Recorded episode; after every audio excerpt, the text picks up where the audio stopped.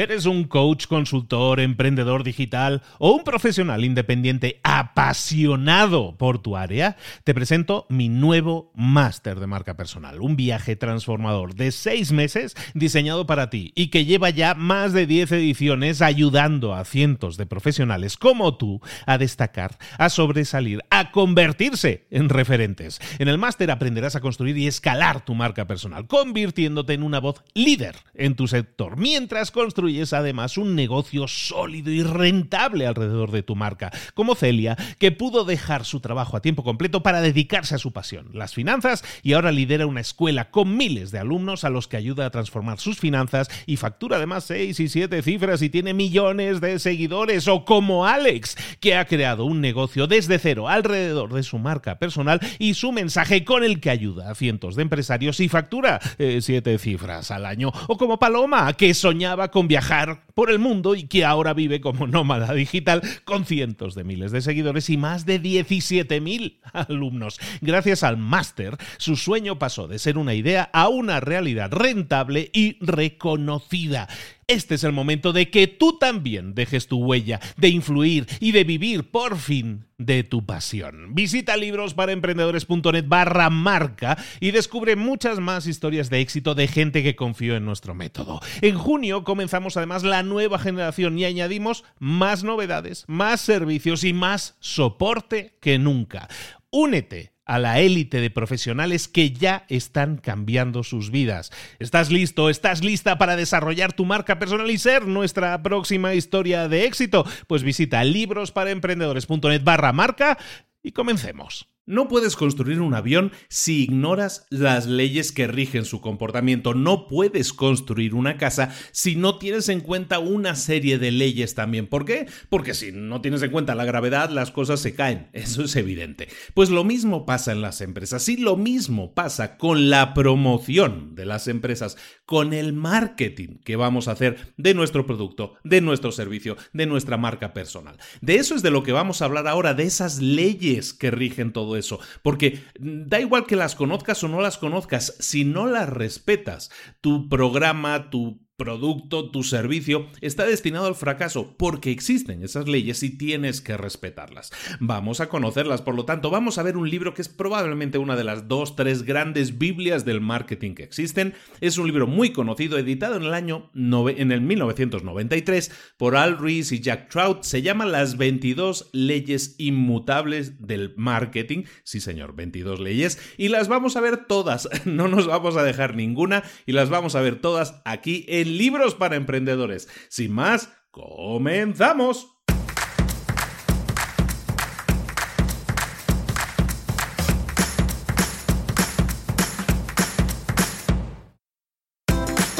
Bienvenidos al podcast Libros para Emprendedores. Para alcanzar el éxito en cualquier negocio que quieras emprender, debes formarte, debes estudiar, aprender para emprender.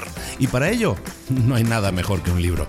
En el podcast Libros para Emprendedores te ayudamos de tres maneras. Primero, seleccionando los mejores libros del mercado para ayudarte a emprender, a mejorar en tu emprendimiento. Segundo, te ofrecemos gratis un resumen de los puntos más valiosos explicados en cada libro. Y tercero, te damos finalmente pasos a seguir para poner en práctica todas esas lecciones aprendidas y así poder acortar tu camino hacia el éxito ya sea marketing, ventas, liderazgo, emprendimientos, mentalización, eh, vamos a analizar lo mejor de lo mejor, de los mejores libros del mercado y te lo vamos a dar todo bien masticadito y listo para ser aplicado. Soy Luis Ramos, empresario y emprendedor, y voy a acompañarte, si me lo permites, en este camino. Sin más, comenzamos.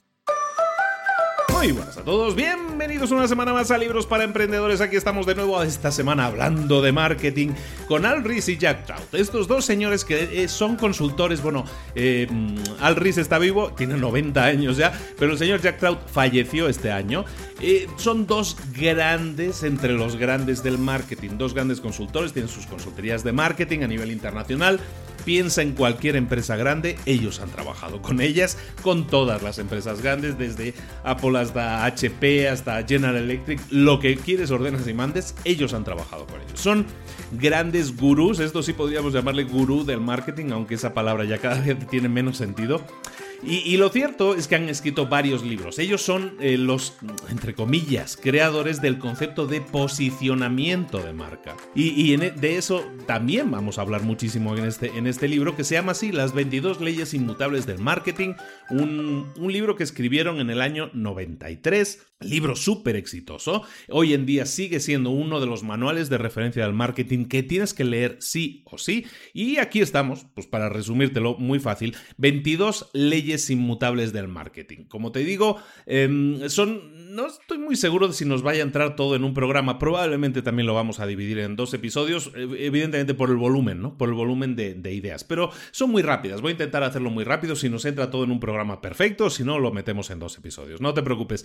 Bueno, hablemos ya de eso, hablemos de marketing, hablemos de tu producto, de tu servicio. Tú no puedes ignorar que existen unas leyes a la hora de promocionarlo, la promoción, el marketing, el plan de marketing que tú tienes que diseñar, porque tienes que tener un plan de marketing y porque sí tienes que diseñarlo, cualquiera que sea tu empresa, ¿eh? da igual que sea una empresa pequeña, mediana o grande, Tienes que pensar en, términos de marketing y para eso es fundamental que conozcas que existen esas leyes. Llámalo limitaciones, llámalo cómo se comporta la gente, cómo se comporta el mercado, llámalo como tú quieras, pero tú tienes que saber de eso. Es importantísimo que tú como dueño de negocio, como dueño de una idea que quieras poner en práctica, domines este entre comillas, arte del marketing, porque si no lo dominas, vas a estar en, desventaja contra el resto de tu competencia. Por lo tanto, es importantísimo que lo conozcas. Sin más, vamos a comenzar entonces con esta, espero que primera parte o a lo mejor parte completa, no sé, vamos a ver las 22 leyes inmutables del marketing. Empezamos con la primera ley. Ley número uno, liderazgo. Siempre es mejor ser el primero en llegar a un mercado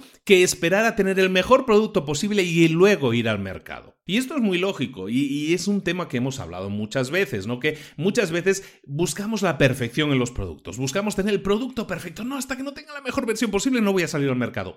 Y eso hace que tardemos mucho en llegar al mercado. Esta ley de marketing, la ley 1 del liderazgo, nos dice que es siempre mejor ser el primero. ¿Por qué? Porque siempre el que llega, hay un dicho que lo dice así, ¿no? El que pega primero pega dos veces. Y es correcto, ¿no? El que pega primero, el que llega primero, en este caso a un mercado, es el que se queda en la mente de la gente. Vamos a hablar mucho en el resumen del libro de de la mente de la gente, porque ahí es donde está la clave de todo. Nunca está en nuestro producto, nunca está en nuestro servicio, nunca está en nada de eso, sino siempre está en la mente de nuestros clientes. Hablemos siempre de eso. Dejemos de ocuparnos tanto de nosotros, de nuestro producto y de nuestra empresa y empecemos siempre a pensar más en nuestro cliente y la forma en la que piensa. Por lo tanto, play número uno, vamos a llegar siempre al mercado lo antes posible. No vamos a esperar a tener el producto perfecto. Un ejemplo muy típico, lo hemos puesto ya en varias ocasiones. Apple saca en el 2007, se acaban de cumplir 10 años, ¿no? En el 2007 saca su primer iPhone. El primer iPhone era un aparato realmente no muy bueno, digámoslo así. No lo vamos a, no lo vamos a matar porque representó una revolución, ¿no? Representó una revolución, sí, sin duda, pero era un aparato que no estaba al 100% funcionando, que no funcionaba bien, que la batería tenía muchos problemas, que no había software, que no había nada prácticamente. Entonces era más que nada pues un, punto de ego, ¿no? De tener algo diferente, de tener lo más nuevo. Evidentemente, rompió el mercado, sí, pero llegó el primero a ese mercado que, que es el de los eh, teléfonos eh, portátiles, teléfonos móviles, en el, que, en el que llegaban con pantallita y tenías iconos y podías ampliar y reducir. Todas esas cosas le permitieron ser el primero al mercado. ¿Llegó el primero al mercado? Sí. ¿Se quedó con la mayor porción del mercado? también el producto era el mejor posible, ni por asomo, para nada, ¿de acuerdo? Y eso es parte de las leyes del marketing. Primera ley, por lo tanto, siempre es mejor llegar primero al mercado que esperar a llegar al mercado a que tengas el mejor producto posible. ¿Por qué?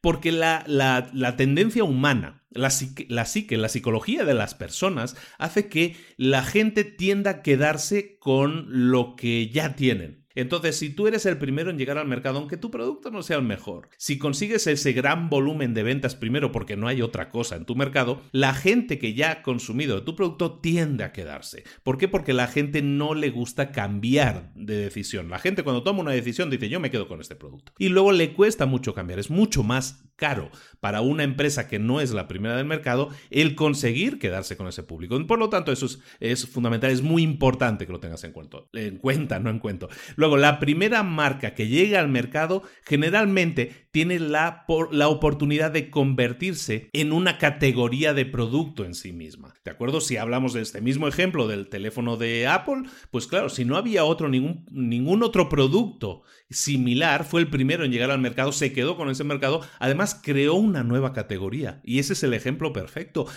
Había teléfonos móviles, había un montón. Y había unos con bolita, y había. ¿Alguien se acuerda ya de ellos, de los Blackberries? Aquí había unos productos con. No eran bolita, ¿cómo le llamaban? Perlita, con la perla, ¿no? Tenías los productos con la perla, tenías los productos de Nokia, tenías de esa. ¿Dónde están todas esas marcas ahora?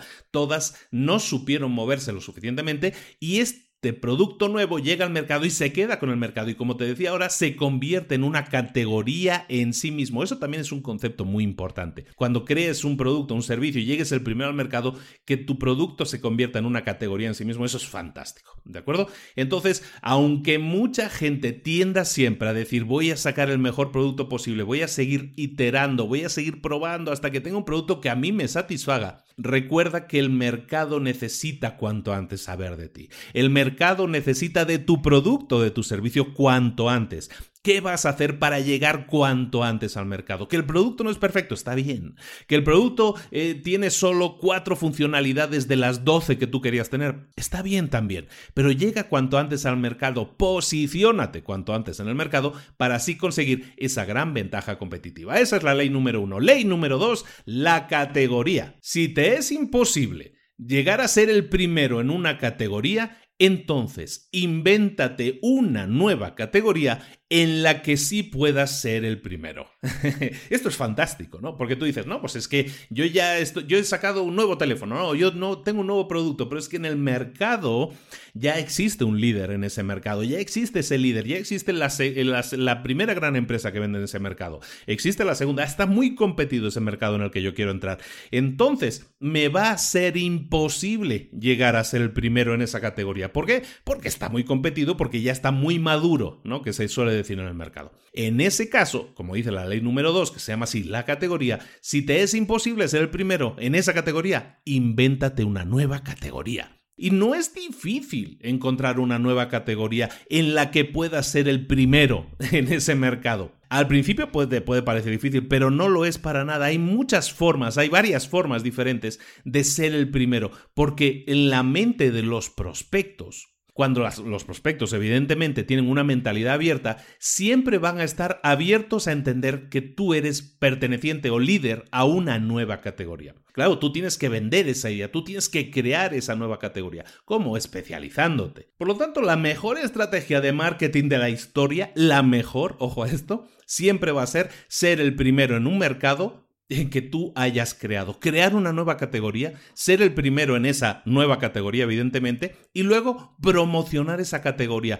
promocionar esa idea, promocionar esa necesidad lo máximo posible con total intensidad, al 100%. ¿Por qué? Porque cuando tú creas esa nueva categoría, estás identificando esa nueva necesidad no cubierta y tú te preocupas de promocionarlo intensamente, no de promocionar el producto, de promocionar la categoría, de promocionar esa necesidad, entonces la gente va a decir, ah, pues sí, entiendo lo que me estás diciendo, necesito un producto que me solucione ese problema. Y resulta que no hay ningún otro producto, porque tú eres el creador o creadora de esa categoría. ¿Sí me explico? Es decir, tú, si tú tienes un producto que en tu área de, de trabajo, en tu categoría de mercado, está muy competido, intenta especializarlo. Intenta buscar una nueva categoría. En vez de ser un entrenador personal de gimnasio, pues intenta ser un entrenador personal que se especializa en el ejemplo que pongo siempre, ¿no? En mujeres embarazadas que quieren recuperar la figura, o en hombres que quieren participar en una maratón, o hombres que quieren correr una triatlón, o en mujeres que quieren correr una triatlón, lo mismo. Pero entonces es mucho más fácil especializarte en algo y encontrar un nicho de mercado que esté, primero, mucho menos competido, y segundo, puede que ni exista hasta el momento y que tú lo estés creando. Entonces, evidentemente, si tú te autopromocionas como yo soy el entrenador número uno de mujeres que quieren correr triatlón y a lo mejor ya existe otro entrenador, pues dices, no, yo soy el entrenador para mujeres por encima de los 40 años que quieran correr su primera triatlón te especializas, has creado esa nueva categoría y puedes especializarlo, hacer nicho, como se dice normalmente, crear un nicho mucho más pequeño, especializarte y de esa manera crear tu propia categoría. Llegará un momento en que tú seas el único en esa categoría y por lo tanto el líder del mercado, como decíamos en la primera ley. Esa manera de manejar las expectativas de la gente especializándote, no siendo genérico, sino siendo cada vez más específico, es lo que te va a dar la diferenciación y es lo que te va a dar el ser el número uno de una categoría y por lo tanto ser el líder de ese mercado. La ley número 3 se llama la mente del consumidor la mente del consumidor. Y la mente del consumidor, la ley número 3 dice que es mejor ser el primero en la mente del consumidor que ser el primero del mercado. Entonces, como ves, vamos acumulando una sobre otra. Es decir, es mucho más importante no ser el primero del mercado, pero ser el primero en la mente del consumidor. ¿Qué nos referimos con la mente del consumidor? Pues que cuando alguien hable, por ejemplo, de, oye, estoy buscando un entrenador para mujeres que quieran correr triatlón, la primera persona en la que tienen que pensar es en ti. Si eso es lo que tú estás promocionando. Eso es la mente del consumidor. Es decir, tú eres el primero que aparece en la mente del consumidor. En el 2008, 2010, 2009 si tú hablabas de teléfonos inteligentes, ¿cuál era el, cuál era el primero que te viene a la mente? El, iPhone. ¿Por qué? Porque no había otro. Entonces eso se convierte en el primero en la mente del consumidor y por lo tanto el primero en que la gente piensa. Cuando tú te conviertes en el primero en la mente del consumidor, evidentemente tu marketing ya está, está superando a cualquier otro. ¿Por qué? Porque da igual lo que los otros hagan cuando tú piensas en tu producto, cuando alguien piensa en un producto o servicio que tú estés dando y tú eres esa persona que aparece el primero, evidentemente tú estás vendiendo más que los demás, eres el líder a todos los efectos. Bueno, ¿Cómo conseguir esto? Pues teniendo en cuenta una cosa, más que nada es siempre centrándonos en las percepciones, no en los productos. El, marketing, y eso es algo otra constante en este libro, el marketing lo definen como una batalla por las percepciones de los clientes. No es una batalla entre productos. Tú no estás compitiendo entre productos. tu producto no está compitiendo, tu servicio no está compitiendo contra el servicio del vecino. Lo que tú estás haciendo es batallando por tenerla, porque el cliente, el futuro cliente, tenga la percepción de que tú eres la solución a ese problema. Y eso es a lo que se dedica el marketing según este libro, a batallar por las percepciones, por las percepciones de la mente de los clientes. Por lo tanto, la batalla que tiene que librar siempre tu marketing es por conseguir estar en la mente de tus clientes. Y eso, evidentemente, es más fácil si localizas grupos de clientes que tengan la mente abierta, que estén dispuestos a escuchar. Hay gente que no está dispuesta a escuchar, entonces es muy difícil a esa gente cambiarla. Dedica tus esfuerzos a localizar a grupos de gente que tengan la mentalidad abierta para escucharte, para escuchar y entender que tú quieres ser el primero, el que dé la solución, por lo menos el que se perciba, y pues hablamos de percepciones, el que se perciba como la solución definitiva a ese problema, que tu producto o servicio lo sea.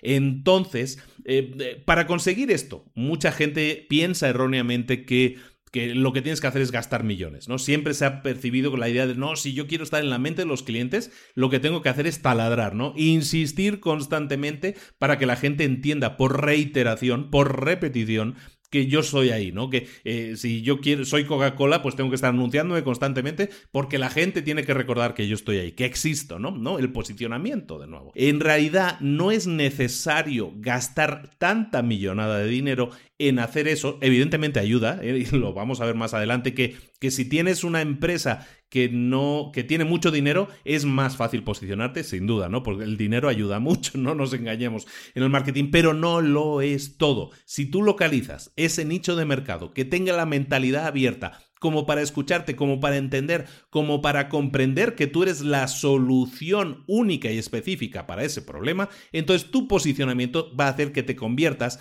en el primero en la mente del consumidor, como dice esta ley 3, y por lo tanto tu posicionamiento funcione como debería. Eso lo puedes hacer con menos dinero del que se hace. Este libro está escrito en el 93, antes de las redes sociales. Hoy en día, con las redes sociales, y me gustaría ligar este resumen ahora, en este punto aquí, contra otro libro que hemos, eh, con otro libro que hemos revisado recientemente, además de Gary Vaynerchuk, que se llama Crash It, que yo titulé en español Arrasa. Si, tienes ganas de explorar más eso, te aconsejo mucho que escuches ese resumen, no te lees el libro original muchísimo mejor, pero eh, de lo que se trata es eso, de estar en la mente de los clientes. Este tipo de estrategias que existen hoy a la hora de utilizar redes sociales nos permiten llegar con precisión quirúrgica a, los, a las personas que tienen esa mente abierta que estamos buscando, como dice esta ley 3 de las 22 leyes inmutables del marketing. La ley número 4 es la ley de la percepción percepción. El marketing nunca es una batalla de productos, es siempre una batalla de percepciones, como te estaba comentando. Entonces, abundemos un poco más sobre este tema. Al contrario de lo que la gente piensa, el mejor producto no es el que gana siempre en el mercado. Y, para eso... Eh, mira, se me vino a la mente porque este fin de semana estuve viendo una película que recomiendo muchísimo que se llama The Founder, el fundador, no sé cómo se llama en cada país, ves que luego los, lo titulan de cosas diferentes, protagonizada por Michael Keaton, explica la historia de Ray Kroc y del crecimiento y prácticamente podríamos llamar el robo que hizo de la, marca de McDonald's, ¿no? Es la historia de McDonald's, cómo, cómo nació y creció, ¿no? Es fantástica película, la recomiendo muchísimo, lleno de muchísimas lecciones para lo bueno y para lo malo. Y, em, y me viene ahora a la memoria precisamente por esta cita que te estaba diciendo del libro, ¿no? Al contrario de lo que mucha gente piensa, el mejor producto no es el que gana siempre en el mercado. Sin embargo, eh, en, el caso de McDonald's, por ejemplo, McDonald's es la mejor hamburguesa del mercado. Yo creo que muy poca gente eh, diría que sí con la cabeza en este momento. Es una de las peores hamburguesas posibles del mercado. Pues probablemente mucha gente diría que sí. Entonces, ¿cómo es posible que McDonald's sea la empresa de hamburguesas número uno del planeta? Bueno, pues precisamente porque su marketing ha trabajado en eso. La percepción con la que se ha estado trabajando es esa. Entonces, eh, no nos quedemos siempre con la idea de que tenemos que tener el mejor producto del mercado para ser los números uno y que solo el mejor producto será el que vaya a perdurar. Hay millones de ejemplos de que eso no es cierto. Mucha gente que no entiende, que no comprende esta ley, que no es consciente de esta ley, se centra siempre en que la gran verdad, la, gran verdad que hay que seguir, la, la verdad que está de su lado siempre, es la de que el producto es el héroe del marketing, que el producto tiene que ser el mejor posible para ser el gran héroe que se coloque en la, en la mente de las personas y que así pueda ser comparado con cualquier otro producto y siempre salga victorioso. Se centran en el producto, en las características del producto. Recordemos siempre, y esto es un tema que también eh, eh, soy muy intenso a la hora de repetirlo, que lo que interesa más es la percepción del cliente, que el cliente piense que ese producto le va a dar los resultados que ese cliente desea. Y si eso es así, la percepción del cliente es que ese producto es el mejor para él en ese caso y en esa necesidad. Es muy diferente decir, yo busco la hamburguesa más sabrosa del mercado posible, que decir tengo hambre, quiero comer, voy a comer algo rápido y económico. A lo mejor los resultados son los mismos si has comido algo y llenaste la barriga, sí. A lo mejor la calidad del producto es, es, menor, sí. Pero a lo mejor estabas cubriendo una necesidad que era, pues en este caso, la, la económica, Puede ser, depende cada uno, ¿no? Pero en el caso de este caso, de hablábamos de McDonald's, pues puede ser eso, ¿no? Hamburguesas económicas y que te, llenen la barriga de una manera más o menos decente y que no te mueras, ¿no? Entonces, esa es la idea de, de esta ley de la percepción, ¿no? El marketing nunca es una batalla entre productos siempre es una batalla de percepciones. Y eso es en lo que te tienes que centrar y ser siempre muy consciente de que todo está en la mente del cliente. Por lo tanto, siempre el cliente es lo más importante. Cómo el cliente nos percibe va a hacer que nuestro producto sea exitoso o no. Y cuando hablamos de la mente del cliente, siempre estamos hablando, es, algo como muy subjetivo. ¿Lo que es eso de la mente del cliente? Bueno, pues para eso entra en funcionamiento la ley número 5. La ley número 5 es la ley del enfoque. La clave del éxito de nuestro marketing es encontrar una forma efectiva de poseer una palabra en la mente de nuestros prospectos. Poseer una palabra. Es decir, que nos relacionen con una palabra o con una frase muy corta, pero que nos relacionen con una palabra que de alguna manera defina a nuestro producto, defina el resultado, no nuestro producto, defina el resultado que nuestro producto genera en los clientes. ¿Qué palabra tiene que ser esa? ¿Cómo encuentras tú la palabra que tienes que estar taladrando? Porque encontrar esa palabra, tú la tienes que definir esa palabra. No es algo que aparece de improviso en la mente de los clientes. Tú defines esa palabra y lo que vas a hacer es con tu marketing continuamente estar repitiendo esa palabra para que se asocie automáticamente tu producto con esa palabra, tu producto con esa palabra. De esa manera llegas a taladrar el cráneo de las personas y haces que esa idea quede puesta, adherida, pegada a su cerebro, ¿de acuerdo? Y eso es un tema de repetición, sin duda. Pero ¿cómo encuentras esa palabra? Centrémonos en cómo puedo hacer para encontrar esa palabra. Mira, cosas que tienes que tener en cuenta para encontrar esa palabra con la que quieres que te asocie. Lo primero, cuanto más simple, mejor. Si puedes encontrar una única palabra, mejor que una frase. Si no, si te es imposible, mejor que sea una frase de dos palabras o de tres palabras, lo mínimo posible. Es decir, punto número uno, cuanto más simple, mejor. Punto número dos, a la hora de buscar esa palabra. No puedes enfocarte en un, en un cualquier palabra. Cualquier palabra no sirve. No puedes centrarte, por ejemplo, no, yo quiero que cuando alguien piense en calidad, piense en mi producto. ¿Por qué? Porque todos batallan por lo mismo, porque todos definen calidad como parte de su servicio o producto. Cuando no hay nadie que defienda lo contrario, esa palabra no sirve. Por lo tanto, ¿existe alguien en el mercado que defienda lo contrario de la calidad? Es decir, que proponga, que ofrezca lo contrario a calidad. No, ¿verdad? Nadie ofrece un producto de baja calidad, ¿no? Yo estoy vendiendo el peor producto posible. No, nadie promociona eso. Por lo tanto, cuando una palabra no tiene eh, gente que, la que defienda lo contrario. Cuando una palabra no tiene a gente que defienda lo contrario, esa palabra no sirve. ¿Me explico? Es decir, si todos, si estamos diciendo, no, yo quiero que la palabra calidad se asocie con mi producto o servicio, te va a ser imposible porque no existe nadie en la competencia que proponga lo contrario. Por lo tanto, si tú dices, mm, yo quiero ser, eh, no se me ocurre ahora, por ejemplo, de un, eh, coche, ¿no? yo soy el rey de los coches plateados. Entonces, eh, si no hay nadie que proponga, es que es un mal ejemplo, ¿no? Pero si tú dices, yo quiero hacer un producto que esté, eh, eh, que sea igual que los demás a lo mejor, pero es negro. Cuando todos los demás hacen el blanco, yo hago el negro. Cuando todos los demás hacen pantalla táctil, yo voy a hacer una, un producto que no utiliza pantalla. en definitiva, cuando tú buscas crear algo o asociarte con una palabra que sea mm, que tenga contrarios, es decir, si alguien hace el iPhone blanco, tú creas un teléfono negro, entonces tú estás haciendo algo diferente, estás intentando asociarte con algo diferente. Esa palabra, en este caso teléfono negro, pues es algo que solo tú haces, ¿no? Entonces, eso es lo que tienes que buscar, buscar palabras en las que haya alguien que defienda lo contrario de lo que tú estás proponiendo. Si existe alguien que define lo contrario, que defiende lo contrario, entonces estás bien esa palabra es una palabra digna o una palabra por la que tú deberías poder luchar. Si no existe alguien que defienda lo contrario, esa palabra no sirve. ¿De acuerdo? El tercer punto y muy importante es que debemos ser súper precisos con nuestro enfoque, con qué nos enfocamos. Tenemos que ser quirúrgicos a la hora de definir esa palabra, cómo, cómo, de, a qué me refiero con eso de ser quirúrgico. Y nos tenemos que enfocar en ese nicho de mercado con total precisión. Si intentamos siempre ser dueños de una palabra muy genérica, entonces estamos perdiendo foco. Y aquí estamos hablando precisamente de ese enfoque. Entonces enfoquémonos al máximo en buscar una palabra que defina completamente a ese nicho de mercado, porque entonces si conseguimos asociarnos con esa palabra que define completamente a nuestro nicho de mercado, entonces es más fácil que nuestro posicionamiento sea mejor, es más fácil que seamos los líderes del mercado, como estamos proponiendo en las leyes anteriores. ¿De acuerdo? Ese es el tercer punto. Y el cuarto punto, las palabras, las palabras, las frases más efectivas son aquellas que están siempre orientadas a los beneficios o resultados de tu cliente ideal.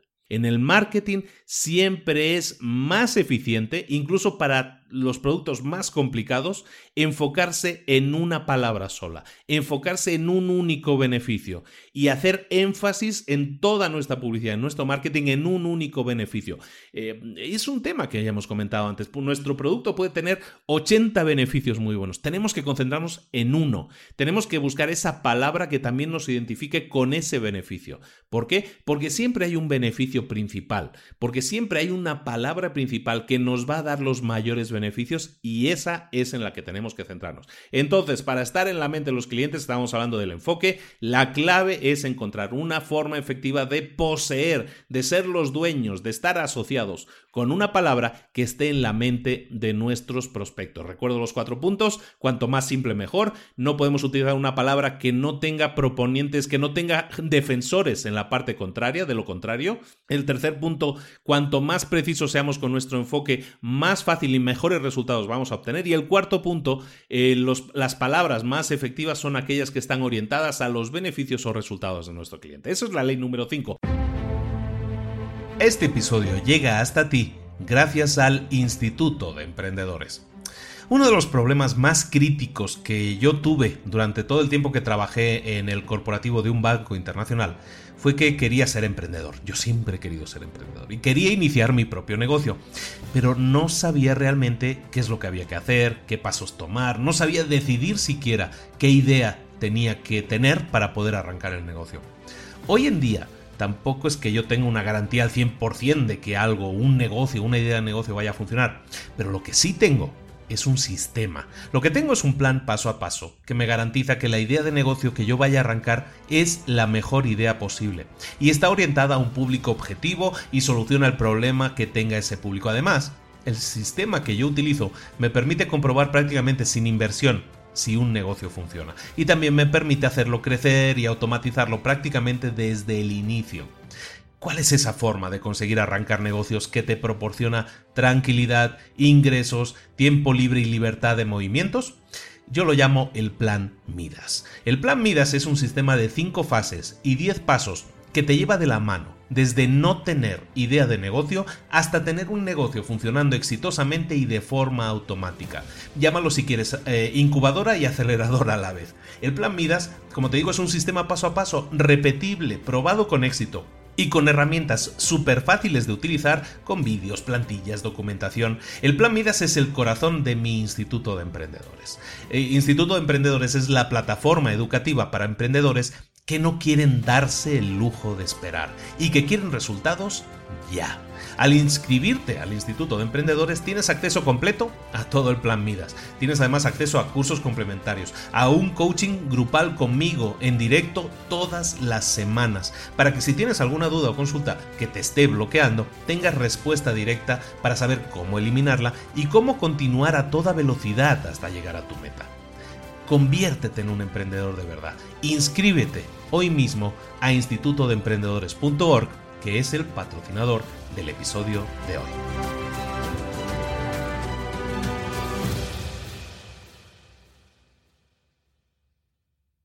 La ley número 6 es la ley de la exclusividad. No hay dos compañías que posean el mismo eh, la misma palabra o la misma frase en la mente del prospecto o los consumidores. Exclusividad, no hay dos compañías que, que posean la misma palabra. Esta ley de la exclusividad te está diciendo algo muy claro. Si ya existe alguien que está asociado con una palabra, no intentes quitársela. No intentes batallar por quitarle esa palabra y poseerla tú. No lo intentes porque vas a perder. De hecho, vas a reforzar su posición cuando intentes quitársela. Tienes que intentar ser diferente, buscar ese enfoque diferente, ser único, buscar ese nuevo mercado, como decíamos antes incluso. Tienes que encontrar esa palabra única que te defina y que se enfoque solo en ti, no en los demás. Recuérdalo siempre, la exclusividad se corresponde a quién es el dueño de esa palabra. Si alguien ya se creó la propiedad de esa palabra, no intentes quitársela, no intentes eh, asumirla tú, ser tú el nuevo líder,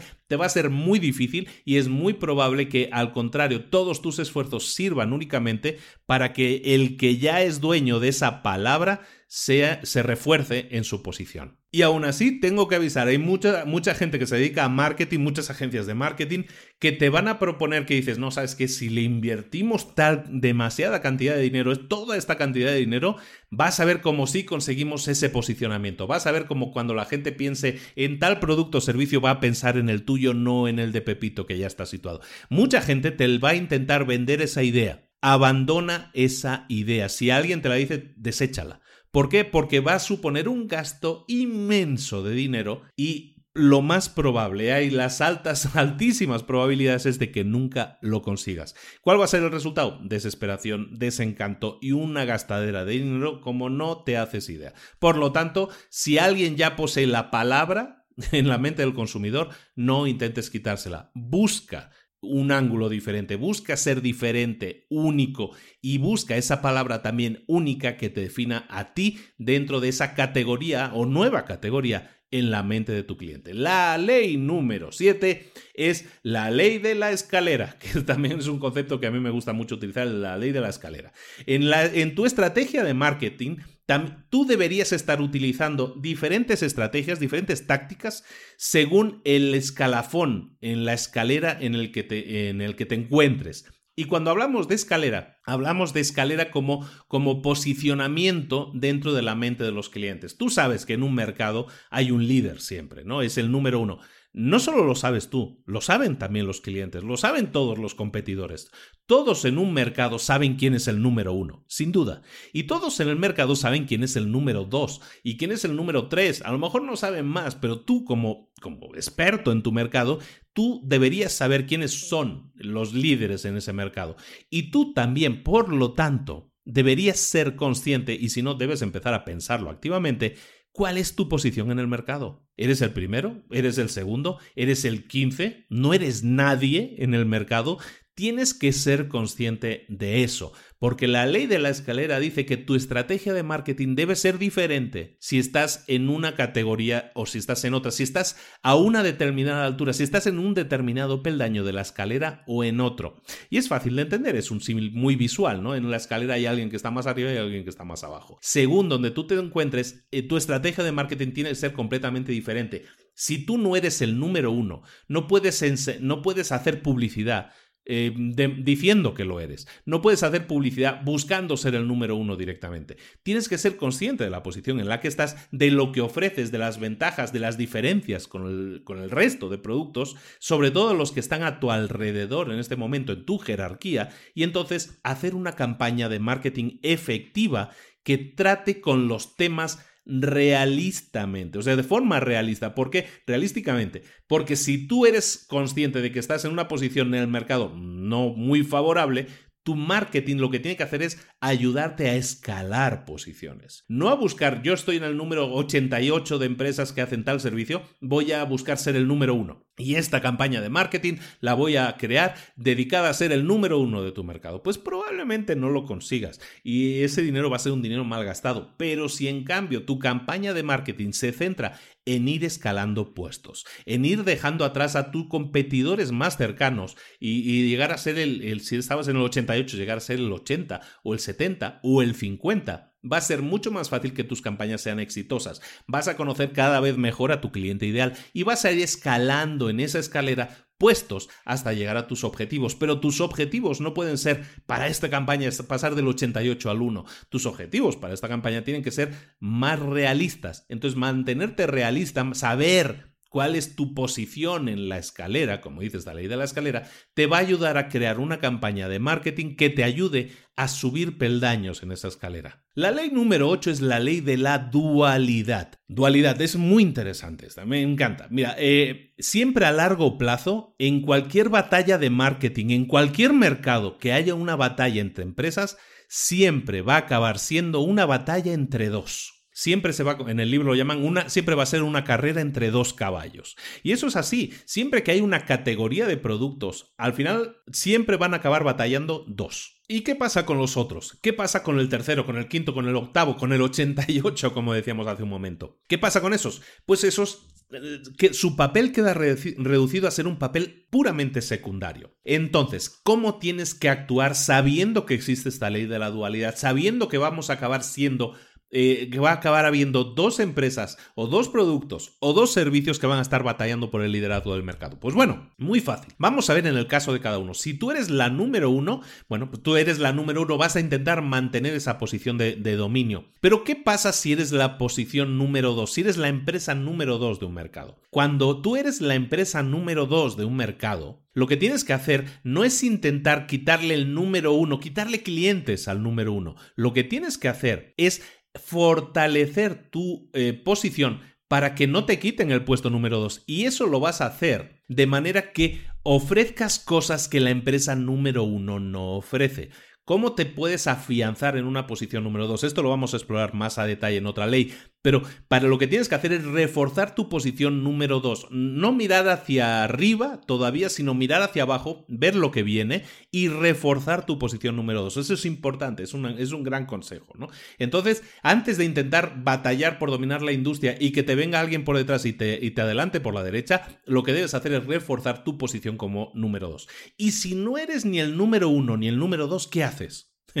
bueno, en ese caso, lo que tienes que hacer para no salirte del mercado, para no ser irrelevante, lo que tienes que hacer es lo que comentamos en las primeras leyes, enfocarte en un nicho de mercado en el cual puedas eh, generar ingresos, los ingresos suficientes para ser una empresa que produzca beneficios. Eso es fundamental.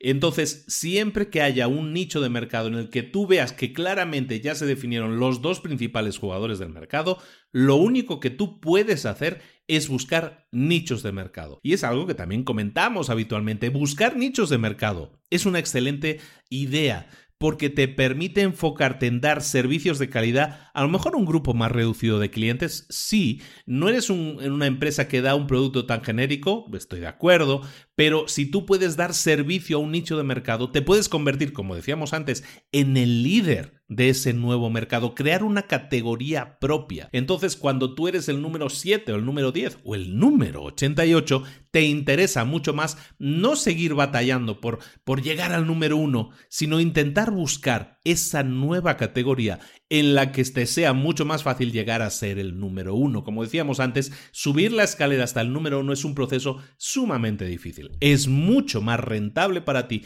mucho mejor en términos de resultados que busques ser el número uno de un nuevo mercado, de una nueva categoría. Recordemos entonces, la ley 8, la ley de la dualidad, define que siempre en una batalla a largo plazo, eh, siempre van a quedar dos caballos en esa carrera, la victoria va a estar entre dos caballos, entonces si eres el número uno, el número dos, vas a estar batallando por eso, cuidado con los que vienen por atrás, y si no eres ni el número uno ni el número dos, lo que te conviene más es enfocarte en buscar un nicho de mercado en el que puedas llegar a ser el número uno o el número dos. La ley número 9 es la ley del opuesto. Esta ley me encanta y es como una complementaria de lo que estábamos diciendo justo ahora en la ley número 8. La ley del opuesto dice lo siguiente, si tú buscas ser el segundo en una industria, el segundo en un mercado, la mejor estrategia que puedes poner en práctica viene determinada siempre por el líder de ese mercado. Te lo repito o intento darlo un poco más sencillo.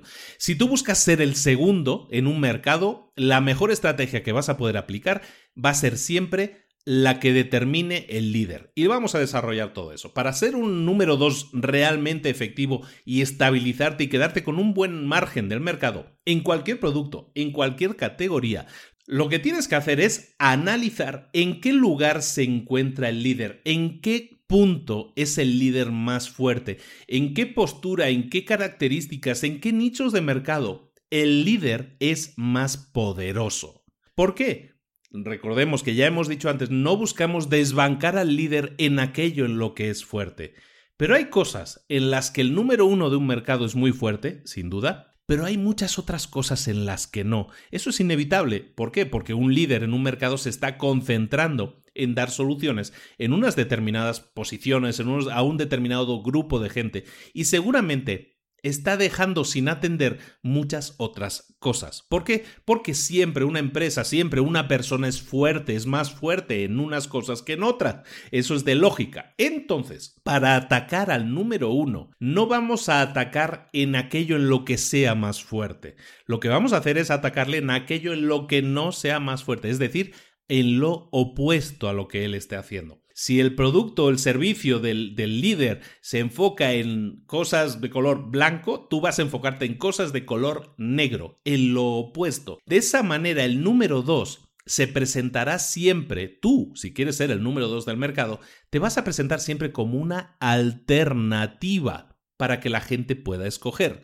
Y evidentemente, no dudo que a lo mejor el 80% de la gente se quede con el, con el color blanco, ¿no? Como poníamos en el ejemplo, con el color blanco. Pero hay un 20% que va a preferir el negro y tú te puedes quedar con ese margen del mercado porque tú estás ofreciendo una alternativa completamente diferente al líder de mercado. Esa postura es mucho más inteligente. ¿Por qué? Porque de, alguna manera estás creando tu propia categoría o subcategoría, si lo quieres ver así, pero te estás quedando con un amplio margen del mercado. Mucha gente, y cuando digo mucho es 90-95% de las empresas, enfocan todos sus esfuerzos en competir en aquello en lo que el líder de ese mercado es fuerte. Piénsalo si no. Y aquellas empresas que empiezan a batallar, yo quiero ser el líder del mercado. Entonces voy a, si este lo ofrece a 100, yo lo ofrezco a 99. Si él a 99, yo a 98. Se enfocan en aquello en lo que el líder del mercado es fuerte e intentan batallar para quitarle, para arrebatarle eso. Y entran en una batalla en la que, como decíamos al principio, es muy difícil ganar, porque el que es el líder del mercado, el que se ha quedado con el liderazgo, aquel que está presente en la mente de los clientes, esa posición de éxito, esa posición en la mente de los clientes es muy difícil de quitar. Entonces dejemos de centrarnos tanto en conseguir ser el número uno, en arrebatarle, en competir en lo mismo, en lo que hace el líder, en lo que hace al líder ser el líder, y enfoquémonos en analizar qué hace al líder ser el líder y nosotros vamos a ofrecer lo opuesto. La ley que estamos viendo es la ley del opuesto. Ser un número dos efectivo implica centrarse en ofrecer lo opuesto a lo que esté ofreciendo el líder del mercado.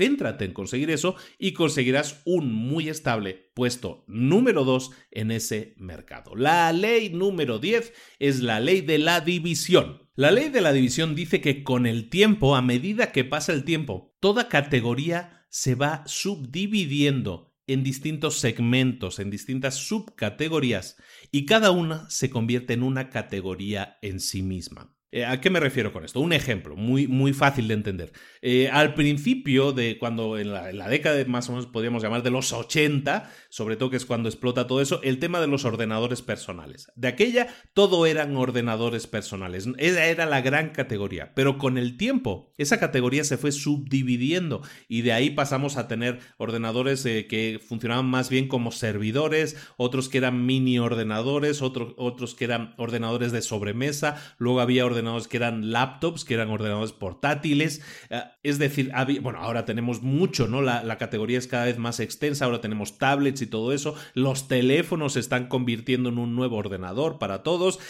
En definitiva, una categoría con el tiempo, como dice la ley de la división, una categoría con el tiempo se va a ir subdividiendo en distintos segmentos o subcategorías y cada uno de ellos va a actuar como una nueva categoría. Es importante, por lo tanto, saberlo, es importante estar muy atento a cómo se comporta el mercado, a estar, eh, estar palpando continuamente la realidad del mercado, porque si lo haces, siempre vas a ser consciente de que esos, esas subdivisiones están produciéndose o están a punto de producirse. Entonces, como decíamos al principio, si no puedes ser el líder de tu categoría, a lo mejor puedes ser el, puedes ser el líder de una nueva subcategoría que se cree, que se, que se escinda de esa gran categoría. ¿De acuerdo? Entonces eso es en lo que tenemos que enfocarnos siempre en estar detectando dónde se van a producir esas divisiones, porque según la ley eh, número 10 de la división, esas divisiones sí se van a producir, es solo una cuestión de tiempo. Y, ten en cuenta una cosa, el líder de una categoría, el líder de la categoría ordenadores o computadoras, como le queramos llamar, es el líder, no tiene por qué ser el líder en las nuevas subcategorías. El líder de la categoría de ordenadores, no sé cuál sea, HP probablemente, pues a lo mejor el líder de la categoría ordenadores no tiene por qué ser el mismo líder que, que esté liderando la subcategoría de, de ordenadores portátiles, de laptops o de tablets o de teléfonos. ¿De acuerdo? Cada subcategoría, si la entendemos como subcategorías de una categoría principal, puede tener su propio líder. Y el líder no tiene por qué ser el líder de la categoría superior. Al contrario, tienes ahí nicho de mercado para posicionarte tú como el líder de esa subcategoría. Espero explicarme correctamente, ¿no? E, es muy visual, aparte yo creo que el concepto, que tenemos una, una categoría grande y de ahí vamos subdividiendo en subcategorías que son nichos de mercado. Es mucho más fácil posicionarte como el líder de esa subcategoría, de ese subnicho de mercado, que intentar siempre estar batallando por ser el líder de la categoría superior. Hecho, es mucho más fácil atacar el ser líder de una categoría superior cuando eres líder en categorías más pequeñas, en subdivisiones. ¿De acuerdo? Esa era la ley 10. Vamos a acabar entonces, sí, sí lo vamos a hacer en dos etapas para que no sea tan excesivamente largo el, el capítulo, porque sí me está pasando mucha gente cuando estoy pasando de la hora, eh, mucha gente no los está escuchando enteros, ese es el, feedback que me está llegando, también por los datos, entonces sí quiero que sea, que sea útil, ¿no? Que no sea eterno y que mucha gente se, se, se desconcentre, ¿no? Entonces vamos a acabar ahora con la primera parte de este resumen de las 22 leyes inmutables del marketing con la ley número 11, que es la ley de la perspectiva. La ley número 11 es la ley de la perspectiva. La ley de la perspectiva dice que los resultados de nuestros programas de marketing serán visibles siempre después de un periodo de tiempo eh, relativamente largo. Y eso es muy interesante, eso es un, concepto muy interesante. Mucha gente se centra en iniciativas de marketing que quieren que tengan resultados a corto plazo, ¿no? El tema, por ejemplo, puede ser el de, el de las rebajas, ¿no? El de los descuentos o, o rebajando las rebajas. El problema de estos de estos búsqueda de resultados a corto plazo, de estas estrategias, o esto es más bien una táctica, ¿no? De marketing, de si tú pones en práctica estas tácticas de marketing, de, que buscan resultados a corto plazo, ¿qué es lo que va a pasar? Que efectivamente sí, vas a obtener resultados a corto plazo, pero eso puede afectar a tus resultados a largo plazo. Eso es importante tenerlo, eh, tener en cuenta esa perspectiva, lo que nos dice esta ley 11. Por ejemplo, si tú estás acostumbrando a tu cliente a que continuamente estás haciendo ofertas, descuentos y rebajas, eso va a dañar tu marca porque lo que va a hacer es que cuando tú no tengas rebajas activas, nunca vas a vender. ¿Por qué? Porque la gente la ha ido educando a que espere a que haya rebajas. Entonces sí, eh, a corto plazo vas a tener ventas ah, si organizas una rebaja, sí, pero si lo haces continuamente y basas toda tu estrategia en decir voy a estar haciendo rebajas continuamente, la gente no, no va a comprar nunca a precio entero, digamos, ¿no? Siempre va a estar esperando, nunca va a consumir hasta el momento en que tú hagas un gran descuento. Eso te afecta económicamente como empresa porque nunca vas a tener las previsiones de ingresos que tú esperabas tener. Eso por un lado, eso es un ejemplo nada más. Otro ejemplo es que si tú, por ejemplo, eres líder en una categoría, pero quieres extenderte a otras nuevas categorías y empiezas a, a diseminar tus productos o a crear nuevos productos o a desenfocarte y centrarte en, en vender en productos de otras categorías diferentes, sí vas a poder conseguir más ventas a corto plazo, evidentemente, ¿no? Si yo vendo teléfonos y ahora empiezo a vender también eh, ordenadores, pues seguramente voy a vender más unidades a corto plazo, pero eso a largo plazo daña a tu imagen de marca. ¿Por qué? Porque tu imagen de marca se devalúa. No tanto se devalúa, no sería la palabra adecuada, se desenfoca. Eh, si tú pierdes el enfoque, es decir, si tú haces que la gente que te identificaba como la empresa que vendía teléfonos o la empresa que vendía tal cosa y tú empiezas a vender eh, teléfonos y zapatos y de todo, entonces la gente va a perder el foco de lo que tú realmente eres y esa palabra que tú te habías ganado en la mente de los clientes va a ser cada vez más difusa. Por lo tanto, ese tipo de estrategias a corto plazo eh, sí te van a generar beneficios a corto plazo, pero pueden ser muy dañinos a largo plazo. Tenlo en cuenta y siempre piensa cuando crees tus estrategias de marketing en la perspectiva en ver más a largo plazo y ver qué puede suceder a largo plazo si tú haces tal o cual cosa. Bueno, lo vamos a dejar aquí entonces 50 minutos, 55, está perfecto el tiempo más o menos que estamos, eh, que estamos haciendo para este episodio Y eh, pues dentro de muy pocos días vas a tener ya en tus manos el segundo episodio, la segunda parte de las 22 leyes inmutables del marketing. Vamos a ver de la ley 12 a la 22. Son todas súper interesantes, son muy potentes y como ves, son... Siempre lo digo al final, ¿no? Cuando hablamos ya, llevamos tantos libros leídos eh, siempre yo te digo una frase que digo habitualmente, que es que muchas cosas son de lógica, son tan de lógica que al final dices, pues es que está diciendo cosas tan lógicas este Luis, y después este libro es como muy tonto, ¿no? Es como muy lógico, como muy fácil, no todo el mundo sabe eso. Sí, todo el mundo sabe eso, y en este caso, en este libro, las 22 leyes inmutables del marketing son leyes muy lógicas. Casi todas ellas son leyes muy típicas que cualquier persona podría decir, ah, pues sí, lo entiendo perfectamente, es de lógica, ¿no? El problema es ponerlo en práctica, ¿no? Y llegamos, como siempre, a ese punto en el que yo te digo, tienes que pasar a la acción, tienes que aplicar lo que estamos diciendo aquí. Eh, la teoría está muy bien en los libros, eh, agarrar este libro, leértelo, va a ser una experiencia fantástica, porque vas a aprender muchísimo. Y es un libro que ya tiene veintitantos años, veinticinco años, ¿no? Pero vas a aprender muchísimo de este libro. ¿Por qué? Porque te va a dar unas ópticas, unas herramientas con las que debes analizar tu propio negocio. Ahora, no te quedes en la teoría. Te acabo de dar 11 puntos que deberías tener en cuenta. ¿Alguno de ellos afecta a la forma en cómo estás promocionando tu empresa? Tu producto, tu servicio de momento?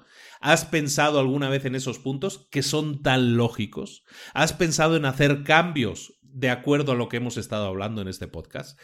Hazlo.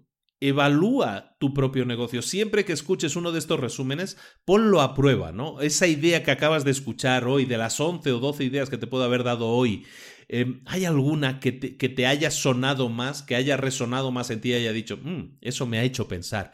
Eso me ha dado una idea que debería poner en práctica. Bueno, el debería no existe. Es o lo haces o no lo haces. No hay más. Entonces deja de hacer deberías. Cuando llegue a casa mm, me voy a apuntar a ver si el otro, a ver si el fin de semana hago algo de esto, porque eso es algo que nunca vas a hacer. Siempre enfócate en el momento en que recibas una idea, un impacto, una noticia, algo que te haga pensar en decir, mm, voy a probar esto. Pruébalo en ese momento. Haz algo en ese momento. Ponlo en práctica. Siempre hablamos de que los resultados se obtienen si tú eres consciente de que estás haciendo cosas cada día, que, eh, que aumenten, ¿no? Que aumenten, que, que te acerquen a, a, tu meta, ¿no? Cada día dar un pequeño paso, aunque sea pequeño, ¿no? Todo esto es una filosofía que en Japón le llaman Kaizen. El Kaizen es exactamente eso, hacer sumar pequeños trocitos hasta conseguir llegar a esa meta. Todo se basa en eso. Si tú escuchas, mucha gente me dice, yo es que escucho, te he descubierto hace un mes, escucho cada día uno o dos episodios. Perfecto, muchísimas gracias por la confianza. Eh, pues la idea es ayudarte a ti que estás escuchando ese uno o dos episodios diario, pero yo te diría, ¿por qué no escuchas un episodio un día, tomas notas y luego durante dos, tres días te dedicas a aplicar lo que acabas de escuchar y obtienes un resultado. Ahora tenemos cuántos episodios, 50, 60, vamos ya para los 60 episodios. Eh, tienes ahí prácticamente para un año. Si haces esto, eh, un episodio en los lunes y luego martes, miércoles y jueves te dedicas a hacer algo con eso que has aprendido, te darás cuenta de que los resultados están mucho más cerca de lo que te pensabas, de que tus metas están mucho más cerca de lo que te pensabas. Lo que te doy son herramientas, pero no sirve de nada un martillo si tú lo compras en la tienda y luego lo guardas en tu memoria, en este caso si es una idea la guardas en tu memoria, o si es un martillo lo guardas en la caja y ahí se queda. Por muy bueno que sea el martillo, por muy buena que sea una idea, si la guardas pero no haces nada con ella, no va a servir de nada. Ni la mejor herramienta hace algo que tú no le no haces tú algo para que esa herramienta tenga utilidad y genere un resultado. Entonces, yo te voy a seguir dando herramientas, pero depende de ti pasar a la acción, ponerlas en práctica. ¿Lo vas a hacer o no lo vas a hacer? Eso ya depende de ti yo voy a seguir adelante. ¿eh? Yo sigo adelante dándote todo lo que pueda. Pero y también, sobre todo, estas pildoritas del final de motivación para decirte que estás más cerca de tus metas de lo que tú te pensabas. Pero todo pasa porque cada día des ese pequeño paso. Hazlo y vas a ver cómo los resultados vienen a continuación. Muchísimas gracias por la atención, muchísimas gracias por seguir ahí y haciendo de este podcast uno de los podcasts más escuchados en español. Estamos a punto de llegar a los 5 millones de escuchas, probablemente el próximo mes llegamos a los 5 millones de descargas solo en la parte de audio. Estamos ya en, en más de ya no recuerdo cuántos millones de descargas o de escuchas en YouTube. Entonces estamos eh, muy cerca, yo creo que en este año, de llegar a los 10 millones de descargas o de escuchas en todas las plataformas, lo cual evidentemente se debe a ti. Te agradezco a ti porque tú eres el responsable, tú eres el que hace clic en el botón, tú eres el que pone la oreja para escuchar, le dedica el tiempo y espero que también las ganas de pasar a la acción y poner los resultados. Muchísimas gracias a todos. Vamos camino de los 5 millones en audio, vamos camino de los 10 millones dentro del año en total de escuchas. Y muchísimas gracias a todos por eso, por estar en todos los tops de todo el planeta en español. Y, muchísimas gracias, porque aquí seguimos dándole, eh, dándole con todo, como dicen aquí en México, dándole con todo para que tú tengas la mejor información, para que tú tengas los mejores consejos, para que tú tengas las mejores herramientas para que eh, si las pones en práctica obtengas también los mejores resultados. Un abrazo muy grande de Luis Ramos. Nos vemos en el próximo episodio de Libros para Emprendedores y más. Hasta luego.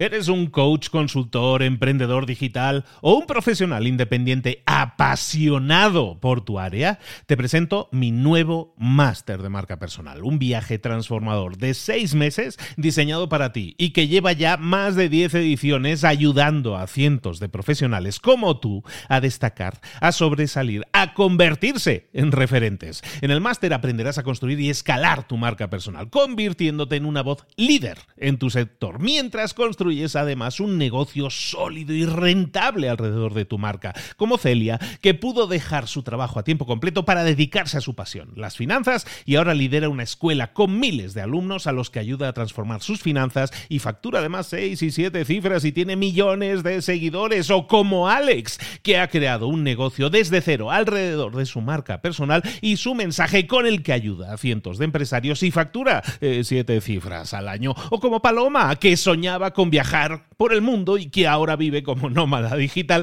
con cientos de miles de seguidores y más de 17.000 alumnos. Gracias al máster, su sueño pasó de ser una idea a una realidad rentable y reconocida. Este es el momento de que tú también dejes tu huella, de influir y de vivir por fin de tu pasión. Visita librosparaemprendedores.net barra marca y descubre muchas más historias de éxito de gente que confió en nuestro método. En junio comenzamos además la nueva generación y añadimos más novedades, más servicios y más soporte que nunca. Únete a la élite de profesionales que ya están cambiando sus vidas. ¿Estás listo? ¿Estás lista para desarrollar tu marca personal y ser nuestra próxima historia de éxito? Pues visita librosparaemprendedores.net barra marca y comencemos.